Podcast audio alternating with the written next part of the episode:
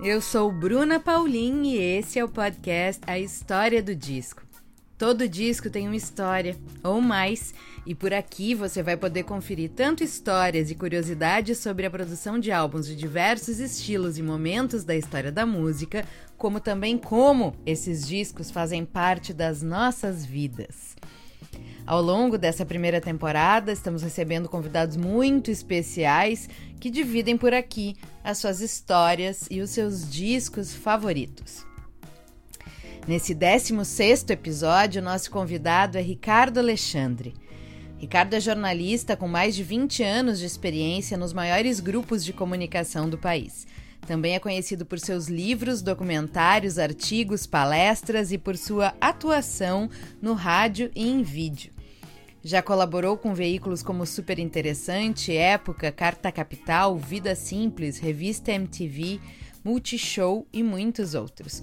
Seu trabalho diante da revista Época São Paulo entre 2008 e 2010 recebeu, entre outros, o prêmio de excelência da Society of News Design de Nova York. E seu trabalho na BIS, durante três anos, entre 2004 e 2007, rendeu o Prêmio Abril de Jornalismo seu livro. Nem vem que não tem, A Vida e o Veneno de Wilson Simonal venceu o Jabuti como melhor biografia de 2010. Ricardo é o criador e a voz do podcast Discoteca Básica, que analisa grandes álbuns da história da música e que coincidentemente nasceu no mesmo dia que a história do disco.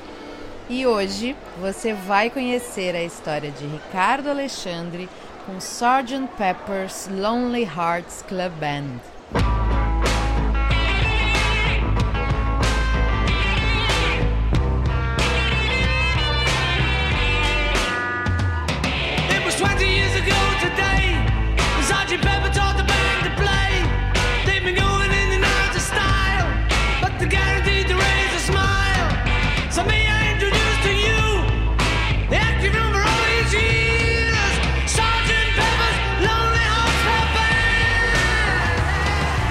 Setembro de 1966. Os Beatles estão de férias da banda. John está trabalhando como ator em How I Won the War, de Richard Lester, que dirigiu A Hard Day's Night e Help, os dois primeiros filmes da banda. Ringo foi visitar John no set. George estava em sua imersão na Índia com Ravi Shankar e Paul, viajando pelo interior da França. Incógnito, com cabelo penteado para trás com brilhantina e um cavanhaque falso, Paul flanou pelo país vivendo uma vida normal. Da França, encontrou Mal Evans para um safari de duas semanas no Quênia e no voo de volta de Nairobi, no dia 19 de novembro, criou todo o conceito de Sgt. Peppers. Era menos sobre música e mais sobre conceito. Uma banda fictícia se apresentando. Naquele momento, os quatro odiavam o título de Fab Four e tudo que vinha com ele. Já tinham encerrado as apresentações públicas e desejavam ardentemente viver em uma outra vida. Sgt. Peppers criou uma distância entre os Beatles e o público, a possibilidade dos músicos serem outras pessoas e outras personas. O título Sgt. Pepper's Lonely Hearts Club Band vem inspirado ao estilo de nomes de grupos contemporâneos de São Francisco, como Big Brother and the Holding Company e Quicksilver Messenger Service. Mal, ainda no avião, pegou dois saquinhos de sal e pimenta, salt and pepper, mostrou pro Paul e eis que surge Sgt. Peppers. E assim que o avião pousou, o conceito todo estava criado. No dia 24 de novembro, uma quinta-feira, iniciaram as gravações. Os Beatles chegaram todos de bigode ao estúdio 2 de Abbey Road. Foram cinco meses de trabalho, um tempo luxuoso de produção para a época, em comparação, por exemplo, com Please Please Me, que foi gravado em menos de 10 horas e fazia assim o sistema das gravadoras seguir girando, né? A EMI conseguiu por quatro anos que os Beatles entregassem anualmente quatro singles e dois álbuns completos. Esse tempo havia acabado.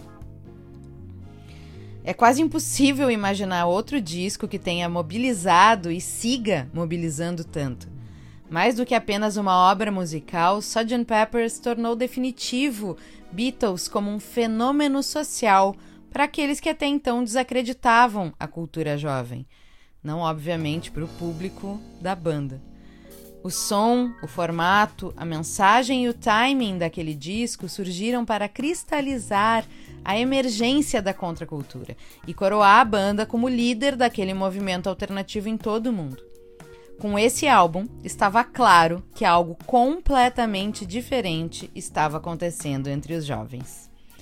67 marca a primeira vez que álbuns do mercado adolescente superam o mercado adulto em vendas e também marca um período de transformação no valor do conceito álbum.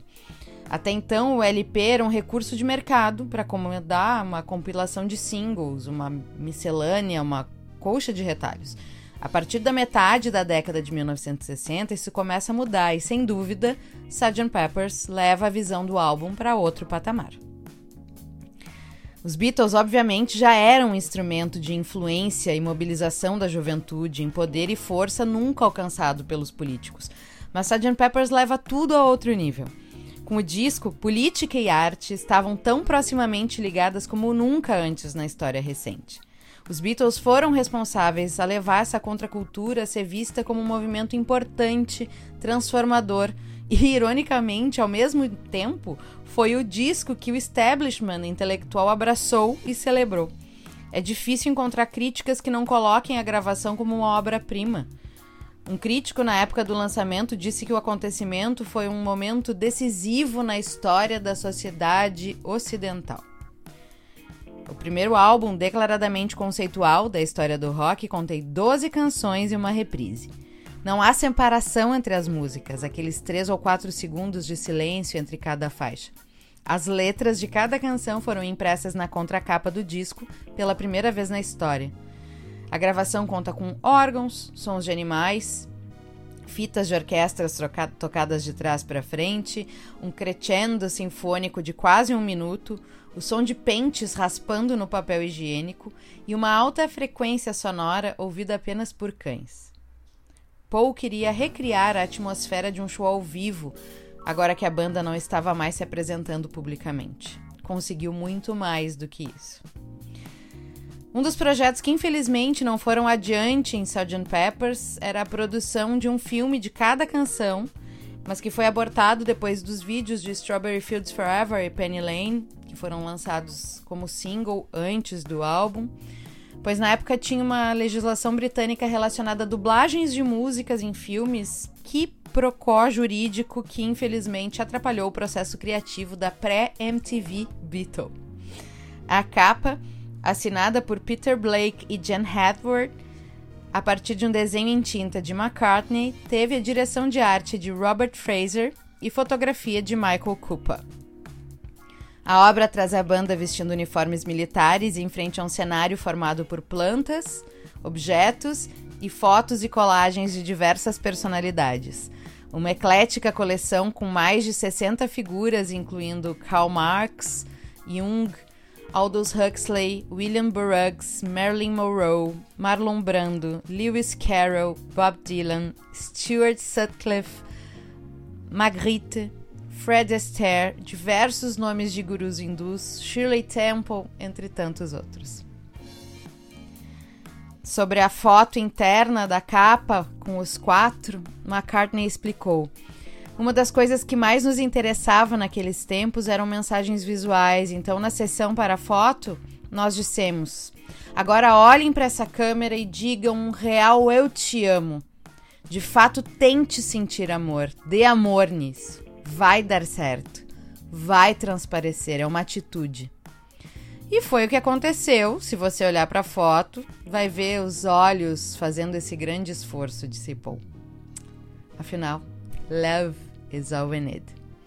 Os figurinos dos Beatles foram produzidos pelo ateliê de figurinos para teatro M. De Londres, que John já conhecia por conta de How on the Wall. O projeto original do disco contava com um encarte e um envelope com vários brindes, como tatuagens temporárias, badges, presentinhos que variavam a cada prensagem, mas que ficou impossível de produzir.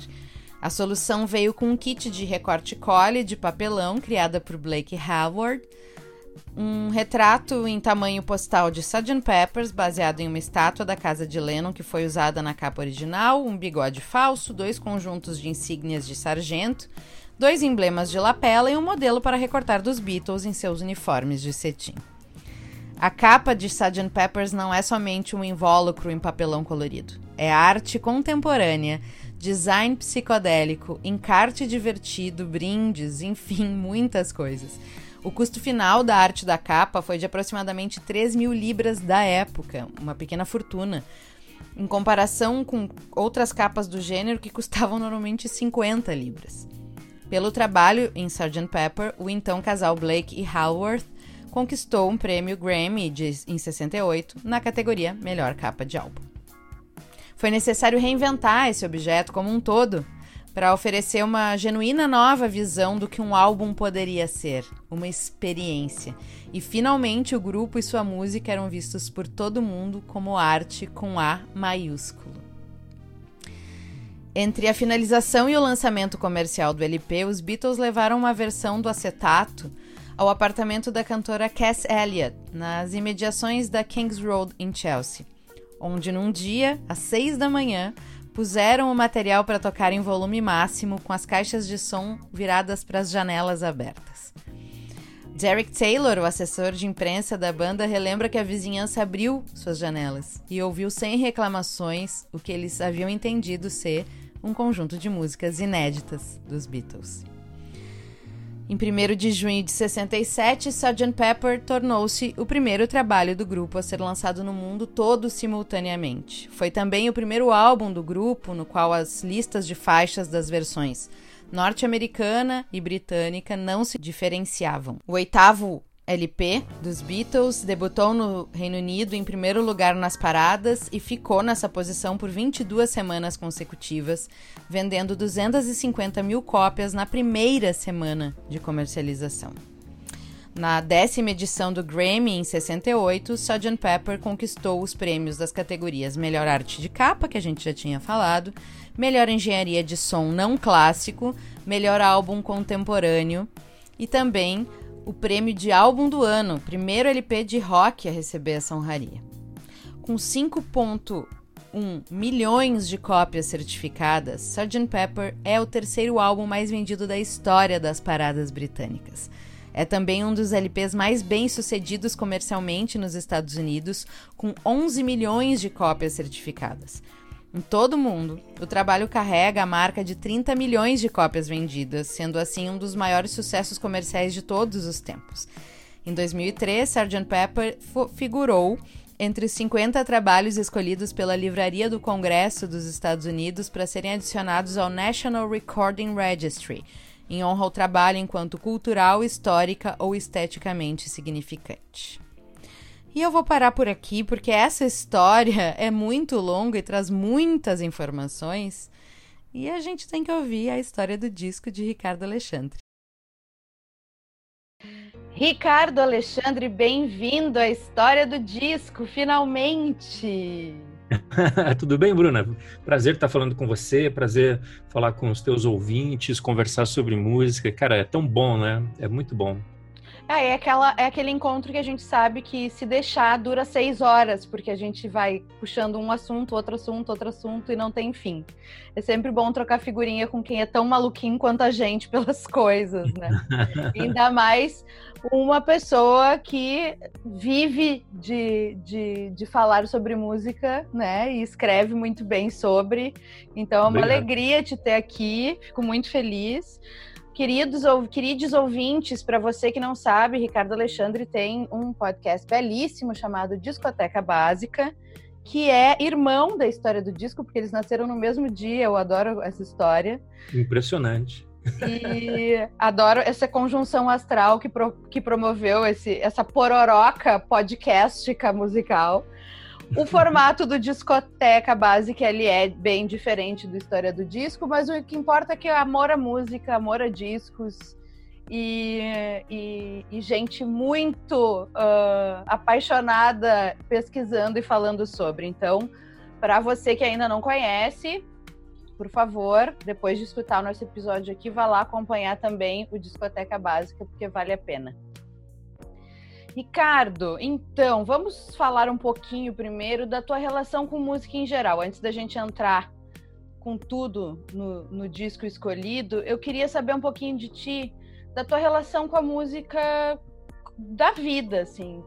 Uhum. Tem uma memória de infância, adolescência, enfim, de quando tu ouve música pela primeira vez e é diferente do que o ambiente já te proporcionava, como algo que tenha te despertado pô, o que, que é isso aqui? Só um pouquinho, para tudo. Tem essa memória? Cara, acho que não, na verdade não. Eu me lembro, a cena mais antiga minha envolvendo disco é uma cena. Sabe daquelas cenas que sobram da tua primeiríssima infância e você não sabe exatamente como é que você se lembra disso? Sim. É, eu, eu me lembro de, é, de uma cena eu no beliche, assim. Um, a gente morava numa casa bem pequenininha, assim, era um, era um cômodo só, um quarto, né? Uma cozinha, um banheiro e um quarto. Então, é, eu dormia num beliche e eu ficava bem na altura do guarda-roupa, assim, e o toca-discos ficava, a vitrolinha, né? A vitrola ficava ali em cima do guarda-roupa. E eu me lembro, assim, com muita clareza de virar as caixas de som ali para mim e submergir em alguns discos específicos, sabe? Um, então eu me lembro com muita clareza daquele disco do Jorge Ben de 68, aquele que ele está com o violão na capa, o primeiro com o trio Mocotó, né?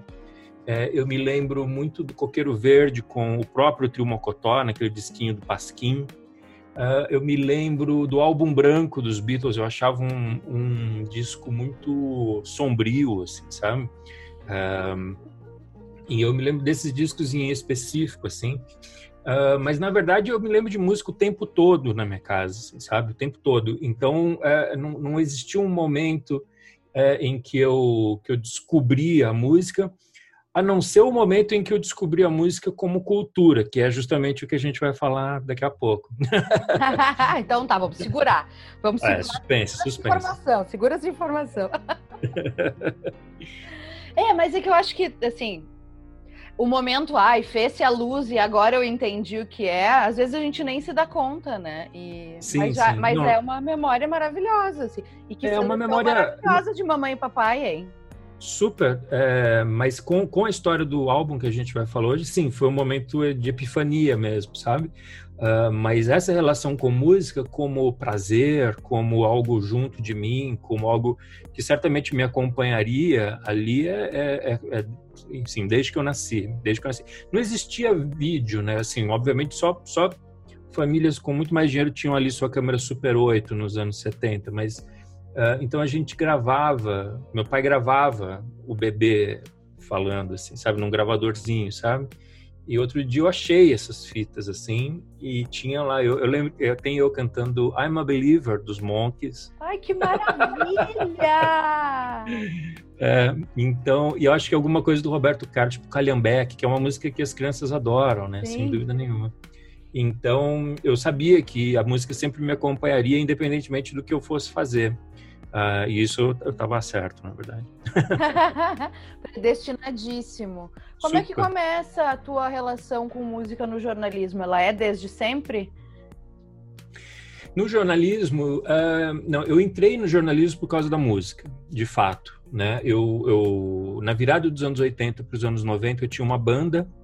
Um, eu, eu não tinha assim essa perspectiva de trabalhar com música, sabe? Era uma coisa que não era uma coisa é, não é que me parecesse inalcançável, mas era uma possibilidade que, eu, que não existia no meu radar, sabe? Não era tipo, sei lá, comer caco de vidro, sabe? Você não pensa nisso. era uma coisa que não existia isso. Um, e, e, mas eu, eu imaginava que eu fosse ter uma profissão ali ligada à coisa do, do da indústria, né? Meu, meu, pai era um operário, meu avô era um operário também ali da, do operariado de uma cidade do interior naquela época.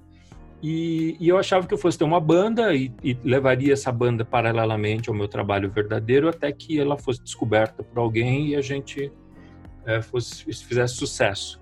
E, e assim foi, porque na verdade eu era eu, eu cresci com o, o rock brasileiro dos anos 80, né? Então, por ridículo que pareça, essa ideia de formar uma banda e fazer sucesso era uma, era uma coisa que era muito, seria muito natural na minha cabeça de adolescente que aquela cena dos anos 80 se renovasse, sabe? Então, para mim, apesar de evidentemente estar uma baixa ali do mercado de 1990, né?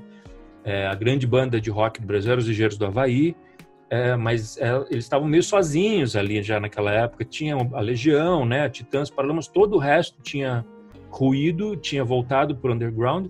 Mas para mim era só uma questão de tempo para que surgisse um novo RPM, para que surgisse uma nova revista Bis, para que surgisse uma nova Ipanema, uma nova 89, sabe? Um, a MTV estava chegando no Brasil, a revista Bis estava numa fase pujante ali.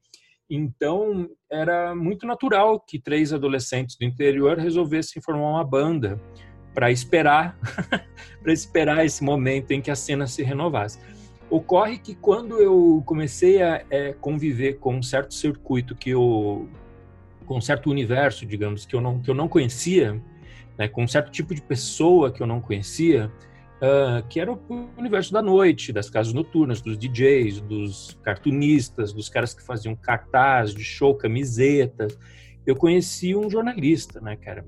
E aí eu fiquei completamente louco. Eu falei, cara, então quer dizer que você, você recebe para escrever Sobre e, música. Eu era, nossa, eu era. Ele nem escrevia sobre música, ele escrevia sobre cinema, mas era uma. E eu era super leitor da Bis, né? Para você ver o, o, nível de, de ingenuidade ali minha, é, eu nunca tinha imaginado que como, como é que fosse aquele processo de alguém escrever, sabe? E que eram pessoas de fato que escreviam, que elas pagavam supermercado com o dinheiro, sabe? E, eh, e aí eu mostrei algumas redações de escola para ele, para o Carlos Primati, eu sempre falo dele. É, ele escreve sobre cinema e ele gostou dos meus textos e começou a pedir para eu escrever sobre música ali no, no, nos veículos que ele editava. E aí quando eu eu senti ali um, um senso de adequação, de pertencimento, sabe, de me, de me, de vocação mesmo, sabe? Que eu, que eu, eu saí da banda. eu saí da banda porque eu, eu falei, cara, agora na banda, Ricardo. Eu tocava e cantava, eu tocava guitarra e cantava. A banda chamava Os Clegs. Ah! Olha aí, o, revelando, revelando o passado artístico de Ricardo Alexandre. Tesouros perdidos do rock brasileiro. Isso aí foi 93, né? Isso aí foi 93. E é engraçado porque em 93 estava se formando aquela geração toda que eu falo com, com, muito, com muito carinho e atenção ali no documentário Sem Dentes, que eu dirigi sobre a, o Banguela Records e tal. Uhum. Uh, e ali eu começo a escrever quando essa, essa turma toda está começando também. Então toda essa geração, uh, Skank, Raimundo, Chico Science, aí do Sul, Ultraman, Graforrest Harmônica, né?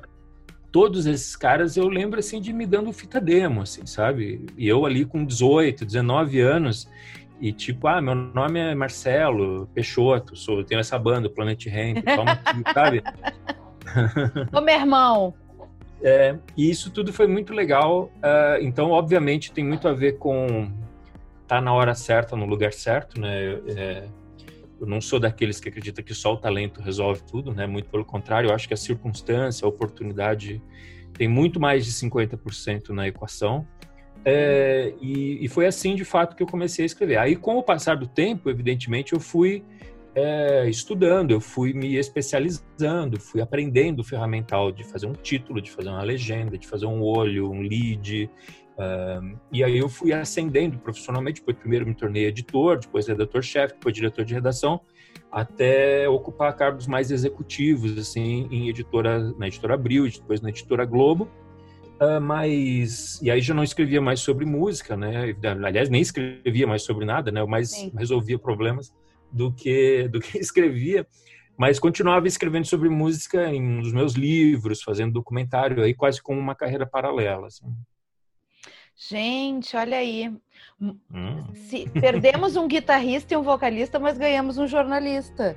E ah, que, eu garanto que. E que, esse, e que essa cadeia precisava de alguém que tivesse tanto sangue no zóio para para cobrir e tivesse a mesma empolgação de quem estivesse produzindo. A gente às vezes não se dá conta dessas coisas, né? Ah, sim, verdade isso. Que assim, foi é bem um despertar de uma, de uma vocação, que ótimo. É, eu costumo dizer, uma vez eu estava dando uma palestra, acho que em Curitiba foi, e uma menina levantou a mão e começou a falar, não, porque as rádios isso, as rádios aquilo, porque as programações de rádio, e as rádios, as rádios, as rádios, e falava das rádios. E eu falei assim, desculpa, você trabalha com o quê? Aí ela falou assim, ah, eu, eu, tô, eu sou estudante. Então eu falei, não é isso, você está estudando para quê? Ela falou, ah, eu vou fazer engenharia agrônoma, sei lá o quê. Eu falei, cara, eu falei, você considera trabalhar em rádio? Falei para ela. Eu falei, porque o que é vocação? Vocação é quando existe uma demanda no mundo pela qual você se sente responsável, né? É, eu sei que há demandas no mundo mais sérias do que você dar espaço para bandas, digamos que, que tem bem mais sérias do que isso, né? Mas, cara, por algum motivo que eu não sei explicar, essa foi uma demanda que me despertou, sabe? E eu olhei para aquela menina e falei assim, cara, eu vejo que está despertando em você também, sabe? É, eu acho que você deveria trabalhar em rádio, eu acho que você deveria se especializar nisso, porque essa, essa paixão com que você está falando disso, essa, essa necessidade que o mundo tem de pessoas que amem rádio, amem música, porque a gente sabe que em rádio as pessoas não amam música, né? Essa não, que é a grande real. As pessoas amam Aliás, dinheiro. Nem, e, nem na, e nem na música, né? Eu estava conversando isso outro dia. falei, cara, você acha que os artistas brasileiros ouvem um disco? Eu falei, cara, quando eu para fazer meu podcast, o Discoteca Básica sempre tem uma participação especial, né? É, e é muito difícil ter certos tipos de artistas, né? Especialmente os mais alinhados ali com o mainstream, com o grande mercado. Eu, eu falei assim, cara, pedir para esses caras fala de um disco que você ama e falar para eles, olha, tem 10 sacos de cimento do lado de fora de casa para você botar para dentro, cara. É É, é o é mesmo desprazer. Exatamente. Porque eles não é, não é, não, não é o negócio deles é palco, é luz, é, sabe, é, é dar autógrafo, é, são outros valores que eu não vou nem discutir se tão, são tão legítimos ou não, assim, né? Eu acho que cada um com as, as suas metas e objetivos de vida. O que dói pra gente que é apaixonado por música é, é enxergar é. que esse espaço poderia estar sendo ocupado por pessoas que realmente dedicam a sua vida e têm vocação artística. É, e por gente assim também, sabe, Bruna, que eu acho que quando você tem uma pessoa que ama música, ela, ela, ela carrega com ela alguns, alguns valores, sabe, éticos é, e artísticos também, evidentemente, que fazem muita diferença sabe? Fazem muita diferença. Então você pega um cara, sei lá, como o Caetano Veloso, que é um cara que tá super ligado nos discos que estão saindo, nas revistas, nos jornais, entendeu? É, você pode falar com ele sobre o rock dos anos 60, sobre o Jefferson Airplane, assim como você pode falar sobre o Dorival Caymmi. É, eu acho que se a gente tivesse mais Caetano, Caetanos Velosos, entendeu? O, o Brasil seria tão diferente, Nossa. tão diferente é porque porque esses, esses caras alimentariam as revistas, alimentariam os podcasts, esses caras, sabe? É, as pessoas falam assim, puta, mas de novo Caetano no jornal? Eu falo assim, cara, quem? É, exatamente. Quem, quem a gente colocaria que não Caetano, que pudesse falar de música, que pudesse dar entrevista, que nos, nos abastecesse com boas, bons olhos, bons títulos? Um, eu, eu acho realmente uma pena. Eu acho que isso é uma grande diferença do universo, do circuito, da cultura brasileira para a cultura inglesa ou mesmo americana, assim, realmente. É, até porque o artista independente nesses lugares que tu citaste comparando com o Brasil também vivem uma outra realidade, né? Talvez eles não tenham o mesmo espaço massivo, mas eles conseguem viver, por exemplo, da música que eles fazem. E aqui é. nem todo mundo consegue, quase ninguém consegue, né? Essa é a é. grande coisa. É verdade. Uh, Ricardo, me conta, tu é colecionista ou tu é desapegado? Tem uma coleção nessa casa ou não tem mais? Já foi tudo pro streaming, beijo, tchau. É, não, eu não. eu tive bem mais discos já, né? Tive bem mais discos. Eu lembro que uma vez, quando a revista Bis voltou, e o, o pessoal da editora Abril produziu uma espécie de pôster, assim, com a, com a carinha dos editores, com a pequena descrição. Um pôster como se fosse aqueles pôsteres de circo antigo, assim. E aí tinha Ricardo Alexandre, o homem dos 10 mil discos, eles me colocaram assim, sabe? E aí eu sempre dizia assim, não, mas rumo aos 5 mil, né? rumo aos 5 mil. Porque, enfim, eu, eu já tive muito disco, mas chega em determinado ponto, você começa a reparar que você tem algumas, alguns discos ali que você tinha para consulta, assim, né? Que eram discos que você nunca iria ouvir, né? Um, e então eu acabei, com o passar do tempo, eu fui me desapegando desses discos Uh, vamos combinar também que muitos, muitos CDs brasileiros e LPs brasileiros é, têm tão poucas informações nas suas capas, nos seus encartes, nos seus rótulos, quanto o streaming. Sim. né? E até porque muitos discos saíam lá fora com capa dupla, né? Um, e quando você via edição brasileira, era capa simples, e, e, eles simplesmente jogavam fora toda a ficha técnica, todo o encarte, esse tipo de coisa. Então eram uns discos que nem para você guardar para informação serve. Nessa, nessa primeira temporada do Discoteca Básica, por exemplo, eu falei sobre o, o segundo disco do Cartola, né? o segundo o, o, o segundo da Marcos Pereira, de 1976, e eu, eu fui lá pegar meu CD, né? O meu CDzinho ali, que é cara, não só o som é pavoroso daquele disco, sem, sem graves, sem agudos, só tem médio, parece que ele canta no telefone.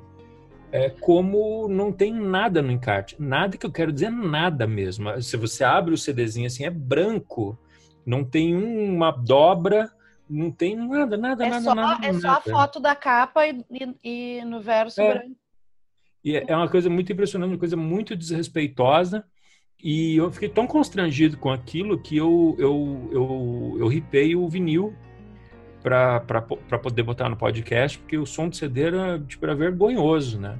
Sim. Então, eu, um ouvinte me escreveu assim, ele falou assim, ah, depois que surgiu o streaming, as gravadoras é, pararam de se interessar pelos discos. Então eu falei, cara, no Brasil, antes de surgir o, streaming, as gravadoras já não se interessavam. Deixa eu te avisar que as gravadoras não se interessam pelos discos do Brasil e é desde sempre. É desde sempre, desde quando a qualidade dos discos dos anos 80 e 90, que é uma chapa de raio-x de pulmão, né, gente? Então, exatamente. Então é difícil, é difícil a gente defender isso, né? É muito difícil. Mas, enfim, é por isso que eu digo que as melhores edições de vinil do Brasil, dos artistas, são essas novas, né? Sem dúvida. É, Olha o que é a, a Polisson, o Capricho. É, a única coisa que eu lamento dessas edições é que você não tem mais as artes originais, né? Você tem que, você tem que escanear é, uma, uma capa em vinil. Então, sempre vai ser uma cópia. Você não tem mais é, a litogravura ali, ou seja lá qual foi o pestap, ou seja lá qual foi a arte original feita, né? Mas enfim, não dá para ter tudo nessa vida mesmo. Não. Mas enfim, uh, do que sobrou, temos temos porque assim, Marcelo Frois, por exemplo, me disse que a única coisa que ele fazia de diferente é se ele tinha oportunidade de trocar uma edição nacional de um disco por uma importada, ele fazia isso mas que tem coisas que ele não executa, que ele não toca, que estão lá parados, guardadinhos, como, como uma coleção de selos, de moedas, de coisas preciosas. Sim, Às vezes, sim. quando eu falo coleção, as pessoas têm essa sensação, uma sensação de, de entendimento de método, de, né? A coleção ela precisa ter um, um padrão e, e, de preciosidade. Quando eu tô falando coleção, eu tô falando da sua discoteca básica, Ricardo Alexandre. Esses discos e CDs que ainda estão em uso e que de alguma maneira tem xodós e tem memórias e tem coisas bacanas e recuerdos é. de viagem, enfim. Então é disso que eu uhum. quero saber. Essa, Não, essa tenho... coleção ainda existe. Sim, sim. Eu tenho ali meus favoritos, meus, os meus artistas favoritos que não obedecem muito critério estético, é, que tem a ver com gosto e tem a ver com a minha vida também. É, esses eu, eu costumo ter os discos todos. Um, tem aqueles que são os importantes, né? Que embora eu não ouça com tanta frequência, são, é, é de fato a discoteca básica lá e qualquer, qualquer pessoa que trabalhe com música é, tenha, tem que ter mesmo em casa ali, especialmente umas edições mais especiais, com um bom encartezinho e tal. Uh, tenho minha discoteca de vinil ali, que, que eu uso mais em ocasiões especiais mesmo, um, e também para preservar o próprio disco ali, né? Um, Mas é, já foi bem maior, né? Eu acho que hoje deve estar por volta de uns 4 mil discos, alguma coisa por aí. Quase nada. É, rumo aos 5 mil é, de novo. Não, mas é rumo... mas eu vou dizer assim, eu conheço caras que são de fato colecionadores e assim, só a estante de Bob Dylan deles já é maior que a minha, né? Ai, bom, mas é que inteira, aí tem sabe? a paranoia do, do, amor pelo artista específico, né? Aí é uma outra coisa. Tipo, olha, tem essa edição aqui polonesa do Blonde on Blonde, que vem um, um rótulo rosa, sabe? Tipo, puta, isso aí realmente não. Não, Sim, o que, não é, não é... o que vinil no programa do Rodrigo no Cinco Discos, que levou oito, uhum. oito, Sgt. Peppers, não, oito revólveres diferentes. Um era picture disc, o outro era branco, o outro era isso, o outro era aquilo. É. Isso, isso aí não é um era revólver, era álbum branco, eu acho. Enfim, ele levou assim, sei lá, oito ou dez exemplares do mesmo disco completamente diferente. Isso. Então, eu, eu, reconheço um colecionador quando eu vejo um. Eu não sou um. então, então é isso. E a discoteca tu organiza? Isso foi uma pergunta que um jornalista aqui de Porto Alegre, que é o grande amigo Lúcio Brancato, que também é como a gente, bem apaixonadão por música e tem uma considerável discoteca, então não vamos falar em coleção, vamos falar em discoteca. E aí o Lúcio me perguntou como é que tu organiza a tua discoteca? Qual é, qual é, como é que tu organiza a tua discoteca? Como é que tu separa os teus discos? Eu, eu organizo por fase, por fase da música, assim. Então eu tenho a minha prateleira ali de jazz e de blues, tenho uma prateleira de soul, e funk, tem uma prateleira de anos 60, aí é tudo misturado, internacional, uhum. outra de anos 70 também, tudo misturado.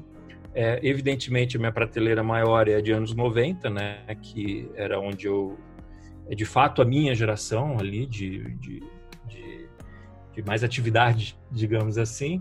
É, tem a prateleira dos discos do século 21 e os brasileiros também, mais ou menos ali organizados com esse sentido ali, né?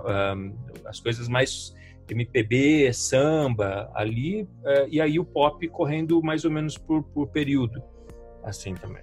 E aí tinha aquela coisa louca assim, né, de vocês, quem organiza por ordem, você pensei isso, né? Quem organiza por ordem alfabética de artista, por exemplo, cara, quando sai uma nova edição ali do, sei lá, do, do Freak Out do Frank Zappa, como é que você vai fazer para colocar o teu disco ali no F, cara? Porque depois vem o, F, G, H e J, tem todos aqueles lá depois.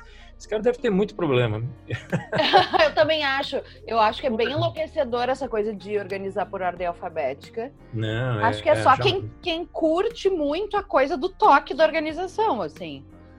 Só se for por isso, porque senão é muito enlouquecedor. Muito. Pois é. Mas enfim, né? Tem gente que faz assim. Li livro, as pessoas às vezes costumam fazer isso também, que eu também não entendo. Eu vou por uhum. gênero também. É, Misturo também. gênero e período, assim. Vou, vou, vou nesse caminho meio parecido com contigo. Assim. É isso aí. E um, no streaming, Ricardo Alexandre é uma pessoa que consome álbum ou é uma pessoa shuffle? Olha, que interessante. Eu nunca pensei nisso, não, viu? mas eu acho que eu eu eu acho que eu já escutei mais shuffle, mas eu venho cada vez mais escutando os álbuns inteiros. Eu acho, sabe o que, que eu acho, Bruno? Que a pandemia mudou algumas coisas nas pessoas. Sem sabe? dúvida. Oh. Sabe? Essa coisa de você ficar se locomovendo menos, de você ficar mais em casa, eu acho que nos impôs algumas coisas que talvez a gente leve para sempre, talvez a gente entenda que, que, foi uma fase, mas eu acho que essa coisa de você é, precisar ficar mais atento e se aprofundar um pouco mais nas coisas faz sentido, sabe? Eu acho que é, eu voltei a escutar mais álbuns na íntegra, seja em CD, é, seja em vinil, e eu, eu acho que no streaming também. Eu acho que também. Eu tenho, eu tenho reparado isso, que eu tenho escutado mais os álbuns na íntegra, assim. Gosto, adoro, adoro fazer essa pergunta para as pessoas, porque às vezes a gente tem comportamentos diferentes na plataforma do que materialmente falando, né? É, é eu acho. Eu... Eu, sabe o que eu acho também? Eu acho que. Um, eu acho que quando o artista cria pensando no vinil, é, você nunca vai entender a experiência em outra plataforma, sabe? Da mesma maneira. Uhum. Eu poderia usar como um exemplo um disco que é importante que está no Discoteca Básica, que é o, o primeiro solo do John Lennon, o Plastic Ono Band. Ele, ele é um disco muito difícil de ouvir, assim. Ele é um disco muito pesado, muito, muito, muito dolorido também, né? E eu acho que é evidente que ele foi feito para você ouvir um lado, respirar, virar e recomeça, recomeça com uma faixa mais pop ali é, e, e, vai mergulhando até você chegar numa espécie de ápice dramático ali, né? É, não é a mesma coisa você ouvir em CD. Por mais que você entenda que o som é melhor ou seja lá o que for, um, ele ele precisa ser respeitado nesse sentido, sabe? Então, eu acho que nesse aspecto, embora eu não tenha essas, essas delicadezas com, a cole, com colecionismo e tal, essas purezas, melhor dizendo, eu acho que é preciso saber ouvir, assim, nesse sentido, sabe? E eu acho que respeitar a mídia para a qual o disco foi pensado originalmente é, é valioso é valioso, sim. É, eu concordo contigo completamente. Essa obra, ela, ela tem uma construção, um raciocínio e uma lógica, e incluindo o próprio intervalo, e que ela deve e que e ela existe desse jeito por um motivo específico. Quando, obviamente, tu tem um penso do artista trabalhando nisso, não vai ser uma coletânea, por exemplo, né? Sim, sim. Uh, porque é isso, é uma experiência, ela foi planejada e construída com esta lógica, com esse penso, e esperando a tua atenção nesse, nessa linha do tempo, como um espetáculo, como uma, sim, uma, sim. um show, enfim, que às vezes, né, teatro normalmente a gente pode ter intervalos, enfim, porque tem esse raciocínio, essa construção e esses respiros, né? É, Eu acho que aí. o mais sensacional é isso, porque eu gosto muito, eu falo, já falei isso outras vezes aqui no programa, que é a minha sensação do consumo do álbum vinil se aproxima muito à experiência ao vivo, obviamente não sensorial, como estar né, sentindo a vibração de instrumentos tocando, é lógico que não é isso, mas essa experienciação. E como o vinil, por ser uma, uma mídia física que pode uh, absorver interpéries do ambiente que vive, ela pode começar a riscar, a pipocar, a pular. Ela vai ser sempre única, como uma experiência ao vivo é sempre única, por mais que se repita um milhão de vezes, porque aquela interferência daquele momento pode alterar o consumo da obra, a tua percepção da obra como tu constrói, né? Eu Sim. tinha, um, eu tinha um, um revolver dos Beatles tão velho e tão usado que não era mais o revolver, era qualquer coisa. Eu comprei uma prensagem nova, eu disse, meu Deus, é outro disco, é isso aqui que é o revólver. É, ainda mais quem conheceu os discos dos Beatles brasileiros, né? Que tinham aquele som horroroso, né? Não, não, é melhor nem comentar. é outro disco mesmo. Por exemplo, esse álbum branco que eu falei para você que eu escutava quando criança era uma vitrolinha ainda, é aquela caixinha que abria? Não, não, ela tinha uma ah. caixinha estéreo mesmo, assim, mas é, o, ele tinha um problema de rotação, né? Ele tinha um problema de rotação no, no, no lado 4 do disco. Então eu cresci achando que a música Revolution era de um jeito, né?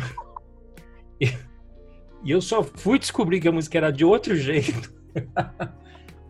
grande já, adolescente. Ai, que assim, maravilha! Tá? Sim, mas é isso. O, a mídia te proporcionou essa experiência e Revolver, é, a, a, a, tua canção Revolver, ela é diferente de todas as outras pessoas do mundo.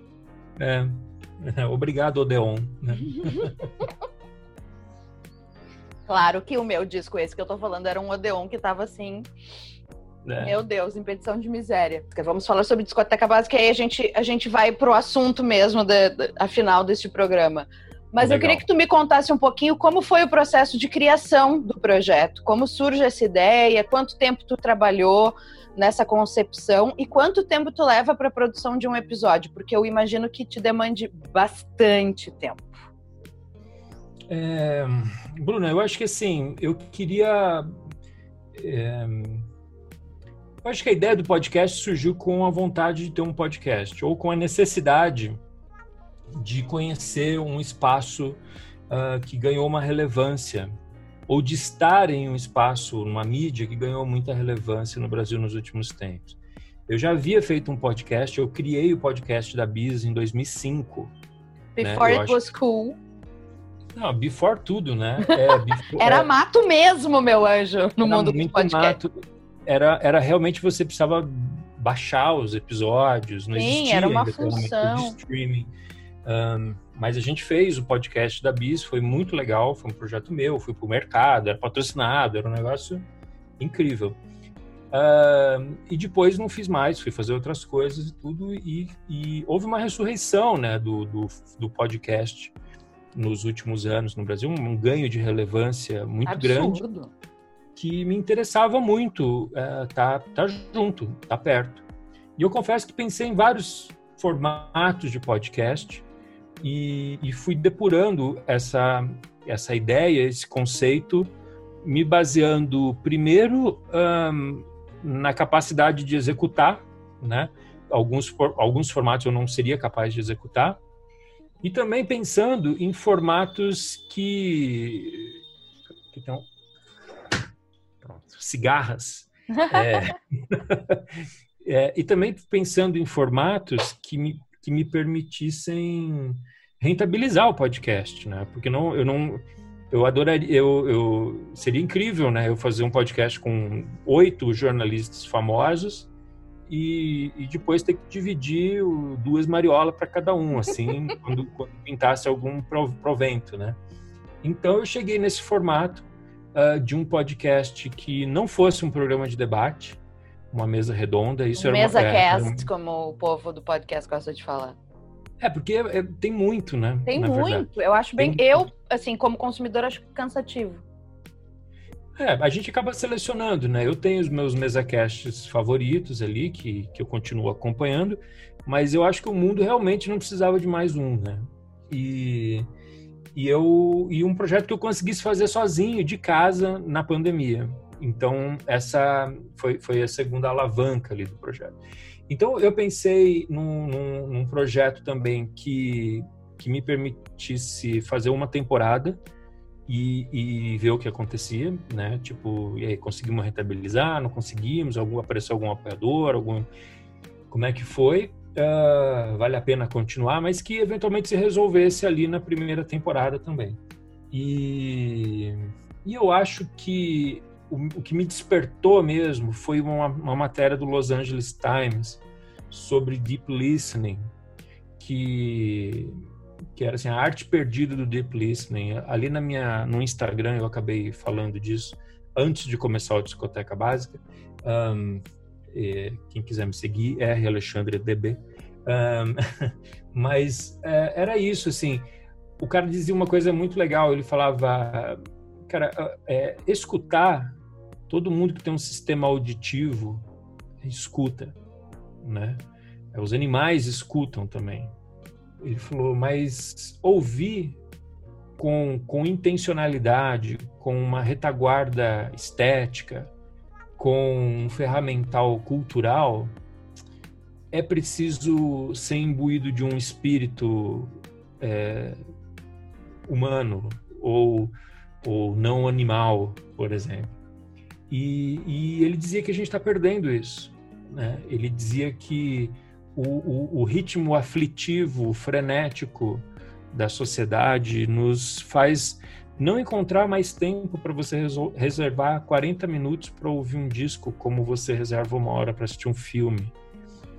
Um, que você não leia mais sobre a música, que você não, não, não se aprofunde, que você não, não, não, não tenha uma experiência imersiva. Então, aquilo me, me, me, impressionou muito, me interessou muito. É, e aí, aquilo que a gente estava falando sobre vocação, né? Eu falei, cara, aí está uma necessidade do mundo pela qual eu queria me responsabilizar. Então, eu queria criar um, um projeto, queria criar um programa que semanalmente uh, defendesse a importância das pessoas se relacionarem com compromisso, com intencionalidade, com com racionalidade, com profundidade é, consenso estético com esse objeto, que é um álbum. Não importa, no meu caso, não importa se é uh, em streaming, ou se é em cartucheira, ou se é o que for. o que importa é que ele tenha, de fato, esse relacionamento ali. Que eu acho que é, é, é uma questão de saúde, sabe? É uma questão de saúde. Um, e, eu, e as pessoas estão entendendo perfeitamente. Isso é uma coisa muito legal, que esse sentido do programa tem sido perfeitamente compreendido.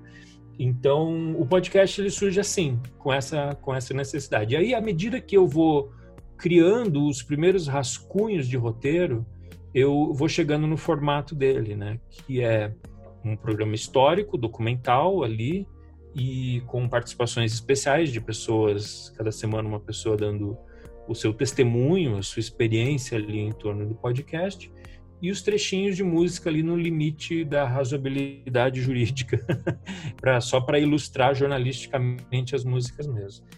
Eu tenho eu tenho um truque ali. Você me perguntou quanto tempo eu levo para produzir cada episódio, né?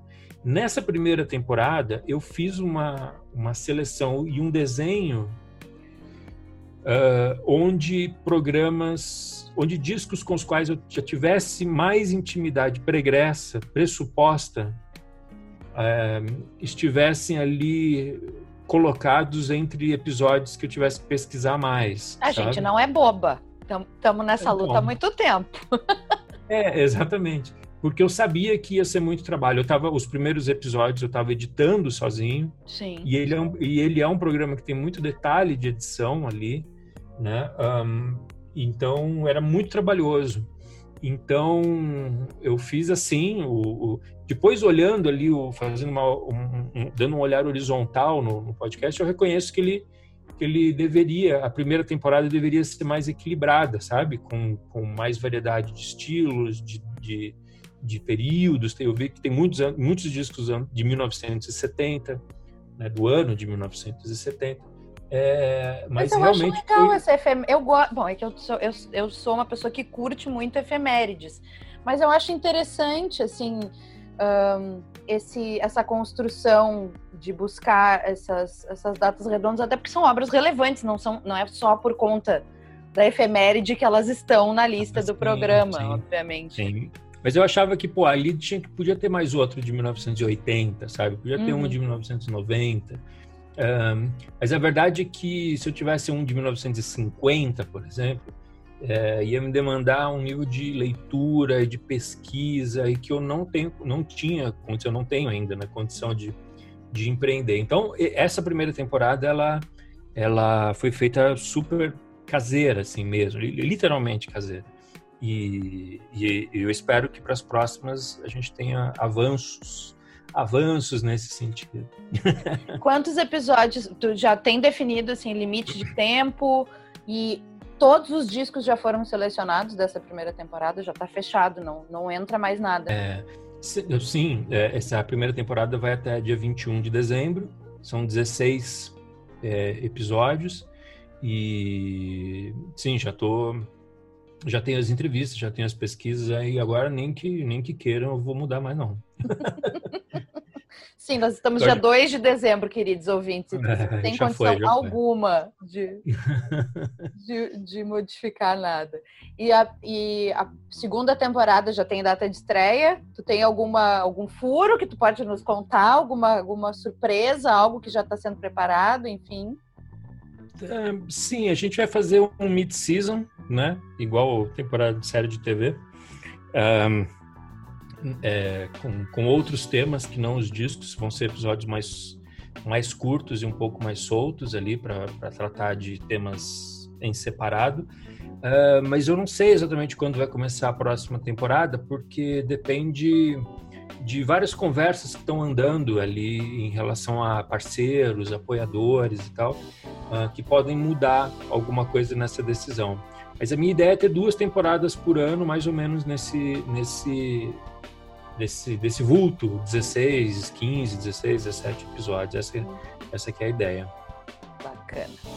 Então, Ricardo Alexandre, dito isto, queridos ouvintes, depois que vocês escutarem esse episódio, corram lá para Discoteca Básica que eu tenho certeza absoluta que vocês não vão se arrepender e vão sair assim, ó, inteligentíssimos.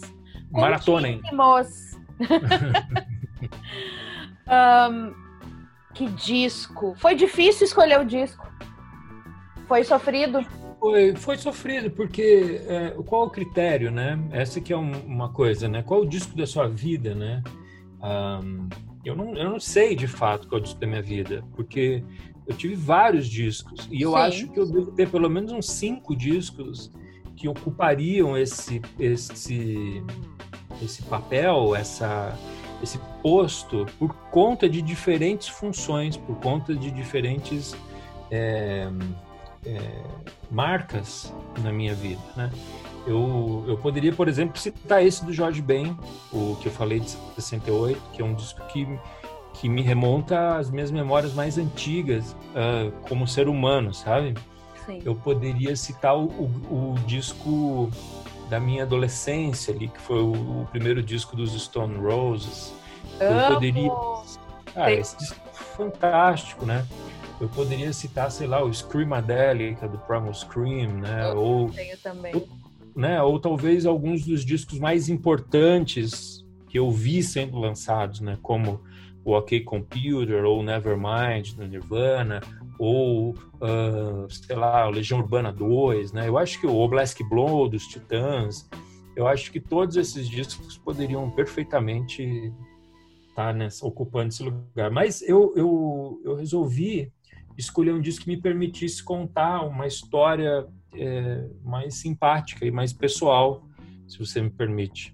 É exatamente para isso que serve a história do disco. eu gosto sempre de dizer para as pessoas: porque às vezes alguns convidados vêm assim, ai, mas eu não tenho conhecimento sobre música o suficiente. Este não é um programa de crítica. Este é um Sim. programa onde as pessoas que eu quero que elas falem sobre a sua relação emocional e pessoal com a música. Então, é. seja muito bem-vindo, Ricardo Alexandre, com a história do seu disco. Então, a história do meu disco é a seguinte: é, eu, quando você me perguntou quando foi que eu que eu dei esse passo entre o ouvinte uh, de música e alguém que, que tivesse um, um disco que, que se revelasse como uma epifania para mim, que de fato foi o disco que me abriu para todo o aspecto cultural da música. Uh, e a história foi a seguinte: eu me lembro nitidamente de quando eu voltei para casa da escola e a televisão falava de, do assassinato do John Lennon, né? que, que foi no dia 9, dia 8? 8 de dezembro. A gente sempre. Eu sempre troco. É dezembro. É 9 de outubro o aniversário e 8 de dezembro. Isso, exatamente. 8 de dezembro, a morte dele, é, e toda a repercussão no Brasil foi feita pela televisão. Sim. Porque ele morreu à noite nos Estados Unidos, os jornais brasileiros já estavam fechados, e os jornais só dariam isso no, no dia 10. Né? Um, e eu, os plantões ficavam falando da comoção e do, da brutalidade e tal. E eu falei assim, meu, quem é esse John Lennon, né? Eu, eu pedi pro meu pai me dizer quem é, tipo, quem é esse John Lennon. E aí, Bruno, ele pegou o Sgt. Pepper. O Sgt. Pepper, ele falou, oh, eu vou te explicar quem é o John Lennon. Senta aqui, e... filho. Senta aqui, filho, exatamente. Embora eu, o Help, uh, fosse um disco que tocasse muito lá em casa, o álbum branco, como eu te falei, né? Uh, ele pegou o Sgt. Pepper e ali eu acho que foi um momento muito iluminado, assim, porque, porque o Sgt. Pepper tem todo aquele entorno do disco, do, do disco né? E, e, é isso que eu, nem é meu disco favorito dos Beatles, na verdade. Ele nem é o disco, muito menos é o disco que eu mais escutei deles na vida.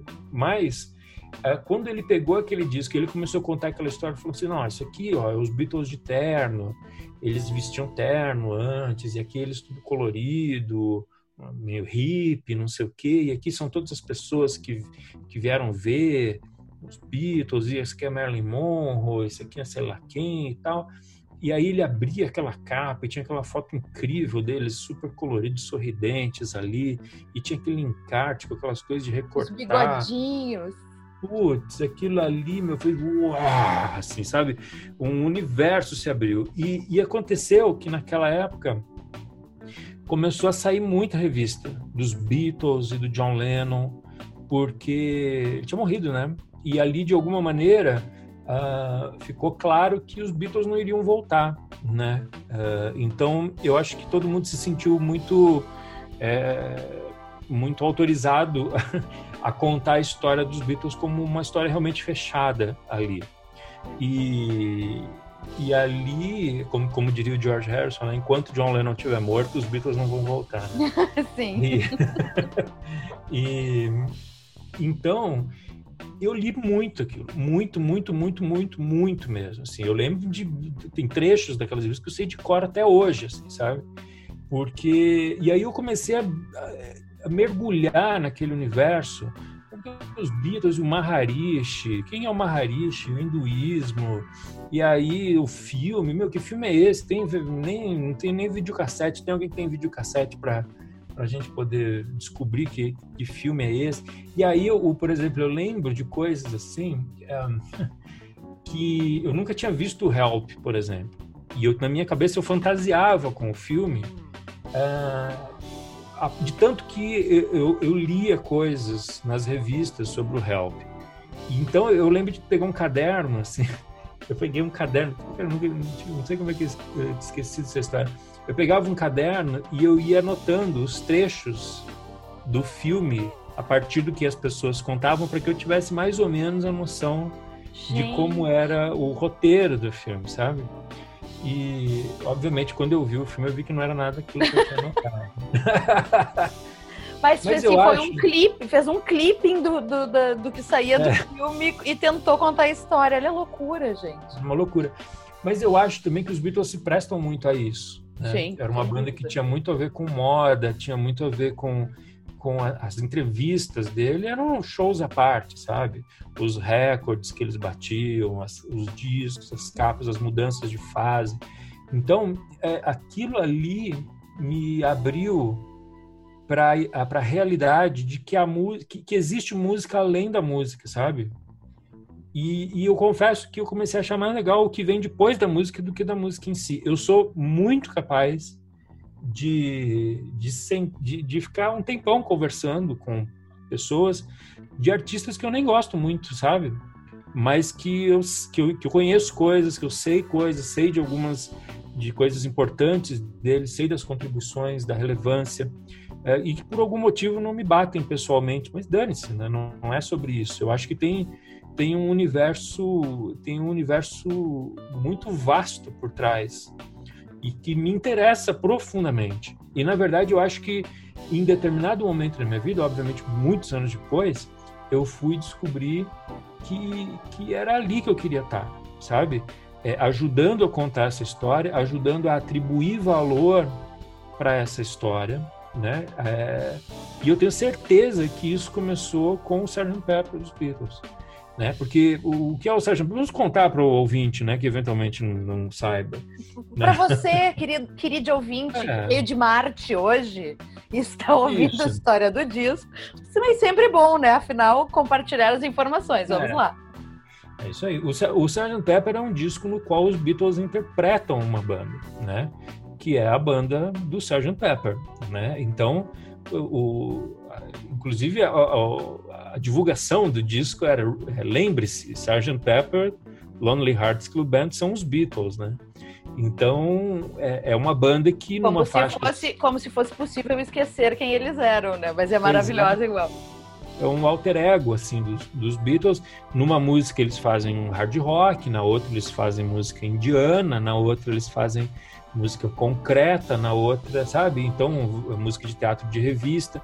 Então, é, são o disco tem 13, 14 músicas ali, são são 13 universos diferentes, né? São são caminhos muito diferentes e, isso é, é incrível porque isso abre a perspectiva para coisas tão distantes quanto o tropicalismo, por exemplo, né?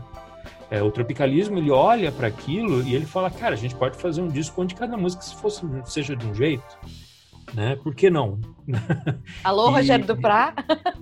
Não, alô, Rogério Duprá, exatamente. Então, eu acho que esse disco ele abre, ele descortina isso com muita clareza para mim, sabe?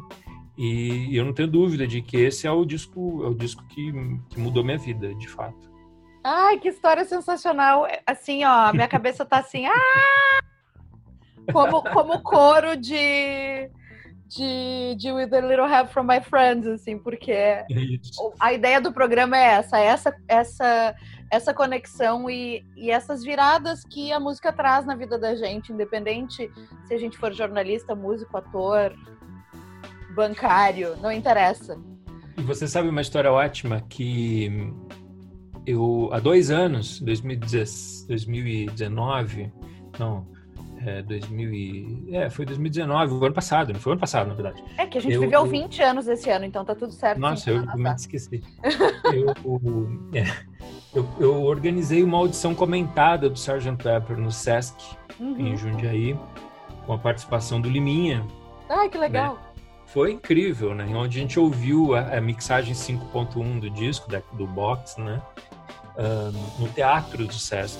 Ah, maravilhoso. Com, com todo aquele som, é, eu, eu, eu, ali traduzia as letras para ficar tocando ali no, no telão para as pessoas.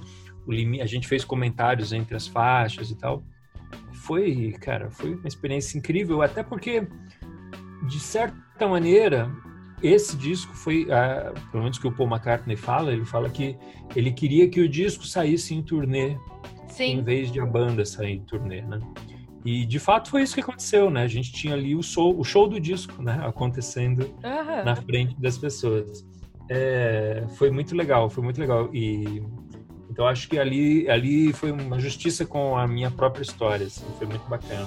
Ai, que sensacional, Ricardo. E é isso. Uh, voltamos para aquele, para aquela questão de, de alguma maneira, se responsabilizar por uh, provocar e ressuscitar nas pessoas se darem o direito de desfrutarem uma obra por inteiro e se envolverem com ela. E essa oportunidade de fazer uma audição comentada desse jeito, nossa, não tem preço, assim, que espero que depois que passe essa loucura toda tu consiga fazer de novo.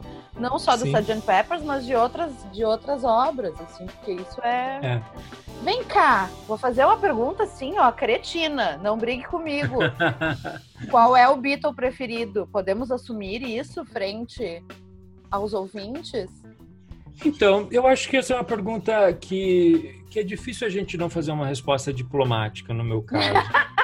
porque eu acho que os Ah, eu não sou nada diplomática, mas tudo bem, vamos lá.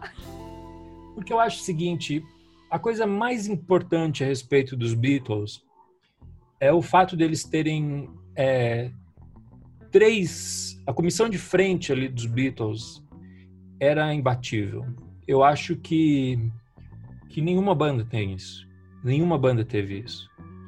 E eu acho que, que apesar de os Beatles contarem muito com as circunstâncias a favor deles, o fato de eles estarem também de novo, né, na hora certa, no lugar certo, oh. né, é, várias vezes, inclusive. Várias vezes, inclusive começando por uma quermesse não, e também assim, pô, os caras eles, eles chegam nos Estados Unidos ali logo depois do Kennedy ter sido assassinado, sabe? Sim. Bom, é, é, é, um... é, meu tema de pesquisa uh, da graduação e, e, e, do mestrado foi, uh, foi Beatles, né? Na então, graduação eu... foi Beatlemania nos Estados Unidos. Eu fiz a análise exatamente da cobertura jornalística. Sem a morte do Kennedy não teria tido o mesmo impacto, mas é óbvio que não, óbvio né? que não. E também tem o fato deles saberem usar muito do que do passivo deles, ou melhor, do ativo deles, aliás, a favor deles, né? Uh, não se acomodarem e tal. Tem, tem, tem todas essas questões. Sim. Mas eu acho que se você tivesse três caras com as virtudes uh, de compositores e com o carisma do John, do Paul e do George, é, e o Ringo também, né? Mas ali o, o Ringo mais como uma figura é, pessoalmente interessante, né? De fato, um, eu acho que, cara, quantas bandas tem isso, sabe? Quando você junta um David Gilmour e um Roger Waters, sai o Pink Floyd, sabe? Quando você junta o Jimmy Page com o Robert Plant, sai o Led Zeppelin, sabe? Porque normalmente as bandas têm. Quando você junta um Keith Richards e um Mick Jagger, você tem os Rolling Stones, né? Porque normalmente a banda tem um cara ali que é o cara que vai puxando tudo, né? É, os Beatles tinham três, né? Os Beatles tinham três. E eu acho que essa competitividade ali entre eles, né, era, era, era parte da receita, né? E também a colaboração, o fato de, dos três serem da mesma cidade, né? É, o fato do, o fato deles terem serem adolescentes juntos na mesma cidade já é muito diferente de você ter uma banda formada por anúncios de jornal, sabe? Ah, óbvio. É, que, que é o comum, né? Na verdade. É, eles, pra, eles pra... aprenderam a tocar juntos, a compor juntos. Eles. É, eles, é, é, uma. É totalmente uma outra realidade mesmo. E é um casamento. As pessoas dizem, ai, durou só 10 anos, vamos dizer assim. Ai, os Beatles só duraram 10 anos. Não, gente, era uma vida inteira. Era desde era. os 14, 13, 14 anos de idade. É muito mais do que aqueles é. 10 anos que a gente tem registro deles. Né? Então eu acho que, assim, eu, eu, eu, eu arriscaria dizer que a, que a minha personalidade, o meu gosto musical tem mais a ver com as coisas do Paul McCartney. É, até o tipo de surrealismo que ele propõe às vezes, as, aquela coisa que ele fala da orelha azul, né? Eu acho que, que eu, eu entendo perfeitamente e gosto muito dessa abordagem. Uh, mas eu acho que não, não, não tem como é, Paul McCartney é um ser humano normal, sabe? Sim. Fora dos Beatles, cheio sabe? De defeitos, assim como, cheio assim de como, defeitos. Assim, assim como, como o John, John era, óbvio. E como o George, eu acho que eu acho que o que, o que transforma a história dos Beatles em algo sobrenatural é, é, é, é essa, o fato de eles estarem juntos. Né? Sim, o encontro. Eu acho que é o encontro, a competitividade, a colaboração e a competição ali na medida certa. É, então eu acho que, que, que é isso. Eu, é, a resposta é essa. Não, mas ó, até até achei que não foi tão assim. Não, não passou tanto pano quanto, quanto, quanto eu imaginei quando tu começou com diplomacia. ah, até porque Sgt. Pepper é um, para mim, é um disco total McCartney. Óbvio que tem composições do John, é óbvio que tem uma importância imensa, pelo amor de Deus, ouvintes, não me batam, vocês presidente do fã-clube de Lennon, eu amo Lennon, não é isso, mas assim, toda a concepção desse projeto, dessa obra, dessa construção como nós temos hoje aqui na, na nossa frente, ela existe desse jeito e esses personagens e tudo mais por conta do Paul. Então, uh, sem pensar na, na, no faixa a faixa, é, essa obra, essa, essa junção das coisas, ela é Uh, ela tem um peso de uma mão canhota, ela não é, ela não é de mão de mão de destro. E, é. e eu acho, assim, é com certeza dos meus favoritos. Eu tenho uma dificuldade imensa de decidir qual seria o favorito dos Beatles, mas sem dúvida o Sgt. Peppers é um deles. Assim. E, e eu sou muito doente pela, pela obra toda, sou daquelas que canta do início ao fim, sei as viradinhas, o cérebro, antes de terminar os últimos 10, 15 segundos de uma música, eu já sei qual vai entrar, eu sou, eu já tenho esse, esse, essa relação condicionada. É um disco que tu canta do início ao fim ou, ou não? É, não, super. Inclusive porque tinha as letras, né? Diferentemente Sim. de outros, era um disco que facilitou o trabalho de quem queria decorar as letras ali. É. e temos uma seleção de faixas favoritas, assim, tem coisas que tu consegue destacar. Ah, eu adoro, eu adoro Getting Better. Eu... It's getting better all the time. I used to get mad at my school. Eu acho que ali é um negócio muito impressionante. Eu acho que que é uma música para mim, se eu tivesse que salvar uma música ali do incêndio, ia ser essa, sabe? Mas é, o fato é que o fato é que assim, os, os fatos dos Beatles não separar, não extraírem singles dos discos dele desde sempre, já dizia a respeito, já denotava assim o quanto eles acreditavam nesse formato do álbum, né? Sim. E que não era uma coisa muito comum ali no começo dos anos 60, né? Não, era uma e... baderna, inclusive. Vamos combinar que álbum era a junção das coisas joga e taca longe. É, exatamente. Inclusive, eles são responsáveis por essa transformação, sem dúvida, assim, dessa é, valorização e... desse formato, né? É, então, eu acho assim que, embora Getting Better me pareça uma faixa incrível, é muito cruel extrair ela do disco, sabe? O disco, ela, o disco ele ele funciona por si, até porque ele não tem, ele não tem 40 minutos, né? É um disco muito curto. E, e eu acho que ele como, como obra é, um, é, mais importante. Agora pensa, né, Bruna? 40 minutos é o quanto você demora para ler um conto, às vezes, sabe? De um livro. Pelo amor de Deus, né, cara? Senta e ouve o disco do começo até o fim, vai. 40 minutos não vai ter a duração desse programa, meu anjo. Pois é, pois é. o discoteca, o discoteca também tem, tem edições mais, mais densas que passa de uma hora. Oh, fácil. Não, é, e ainda mais essa obra, assim. Eu, eu, eu, sou, eu sou bem, bem, bem suspeita, porque é, sem dúvida, um dos discos que eu mais curto. Em vinil eu tenho ele vermelhinho, japonês. Hum. Não é a melhor prensagem ever. Obviamente que é muito melhor do que a, a Odeon traumatizadora. Mas uh, ele é muito bonitinho por ser vermelho, enfim, foi comprado numa loja aqui em Porto Alegre que eu amo, que é a Toca do Disco. Beijo, Rogério, saudades. E, e eu gosto bastante. Tu tem vinil? Tenho, tenho em vinil. A minha edição em vinil é a edição brasileira mesmo, da Odeon. Depois eu fui comprando as edições em CD. É, obviamente eu tenho a edição a edição mais recente, aquela com o Digipack. Digipack, né? 2012, Mas eu, eu comprei mais ou menos. Eu, não, acho que é depois disso. Peraí que eu tenho ela aqui do lado. Eu até peguei para para fazer o podcast. Eu acho que é 2000 e... 2009. 2009, 2010. Nossa, já 2009, já tem 11 anos aqui.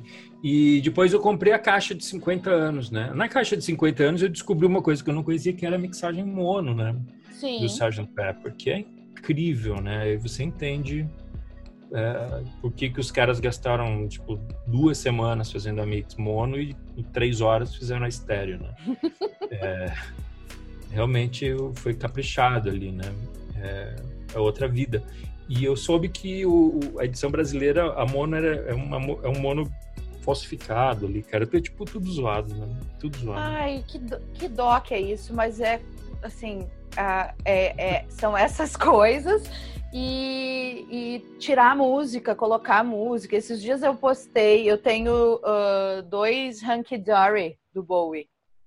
Uma prensagem contemporânea comprada numa FINAC na Europa e uma edição brasileira dos anos 90 que meu namorado me deu de presente que tem músicas a mais. Oi, a ordem das músicas é diferente da ordem original do disco uma bagunça. É demais pela curiosidade, pelo colecionismo. A capa é mais lavada, a foto. É tudo diferente. É. E é isso, a indústria brasileira, gente.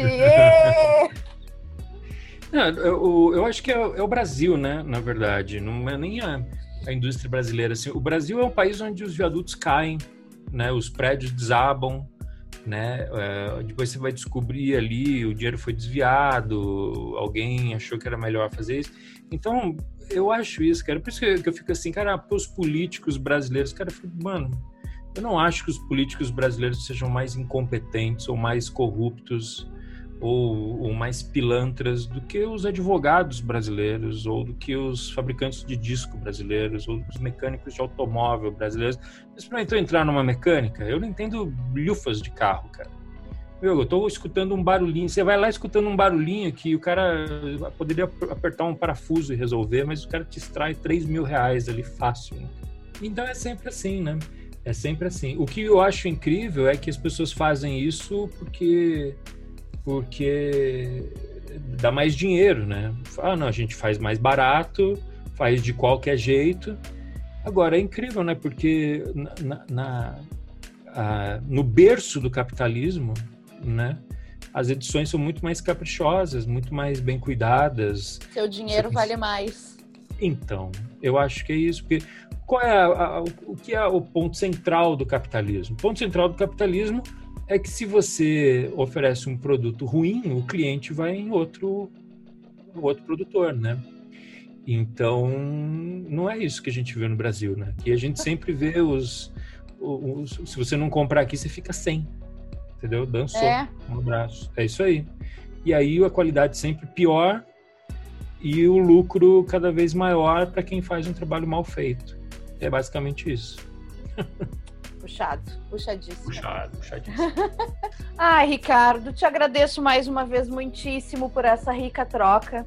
Espero Aí. que da próxima vez a gente possa fazer isso pessoalmente. Olá, espero que sim.